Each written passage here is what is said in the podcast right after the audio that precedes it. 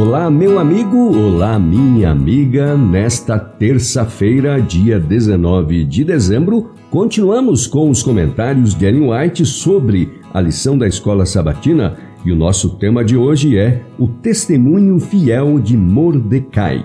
Por intermédio de Amã, o Agatita, um homem sem escrúpulos com uma elevada autoridade na Média Pérsia, Satanás agiu nesse tempo para se opor aos planos de Deus. Amã acalentava um amargo ódio a Mordecai, um judeu. Este não tinha feito qualquer mal a Amã, simplesmente se recusava a lhe fazer reverência como se estivesse prestando culto a ele. Achando pouco atentar apenas contra Mordecai, Amã conspirou no sentido de destruir todos os judeus, povo de Mordecai, que havia em todo o reino de Assuero. Esther 3, verso 6. Enganado pelas falsas acusações de Amã, Xerxes foi induzido a promulgar um decreto determinando o massacre de todo o povo judeu espalhado e disperso entre os povos em todas as províncias, Esther 3, verso 8, do reino da Média Pérsia. Foi indicado certo dia no qual os judeus deviam ser destruídos e suas propriedades confiscadas. Mal imaginava o rei os vastos resultados que teriam a complexa execução desse decreto. O próprio Satanás, o instigador oculto desse plano, estava procurando aliviar a terra dos que preservavam o conhecimento do verdadeiro Deus. Alguns, à semelhança de Amã, se esquecem de todos os favores de Deus porque Mordecai está perante eles e não é desonrado porque o coração deles está cheio de inimizade e ódio em vez de amor. O espírito de nosso querido Redentor, que deu sua preciosa vida por seus inimigos.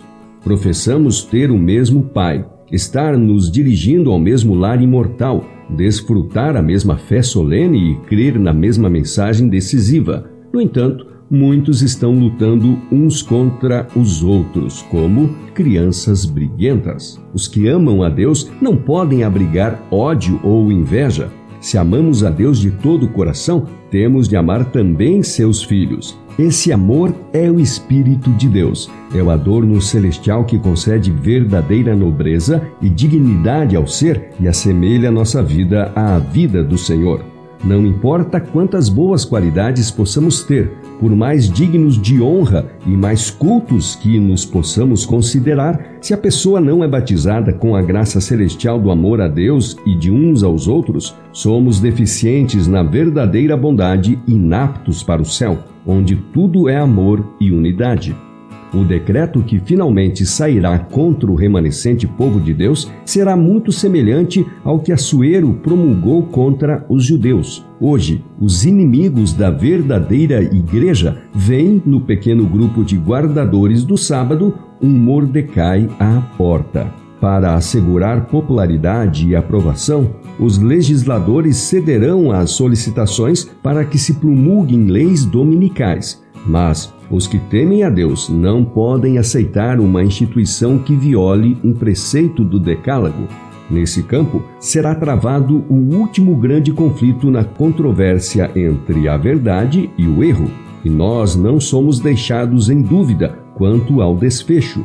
Hoje, como nos dias de Esther e Mordecai, o Senhor vindicará sua verdade e seu povo. E assim foi nosso estudo de hoje, que teve citação do livro Testemunhos para a Igreja, volume 1, página 171, volume 4, páginas 195 e 196, e do livro Profetas e Reis, página 352. Amanhã é quarta-feira e o tema será Para um tempo como este. Espero você amanhã.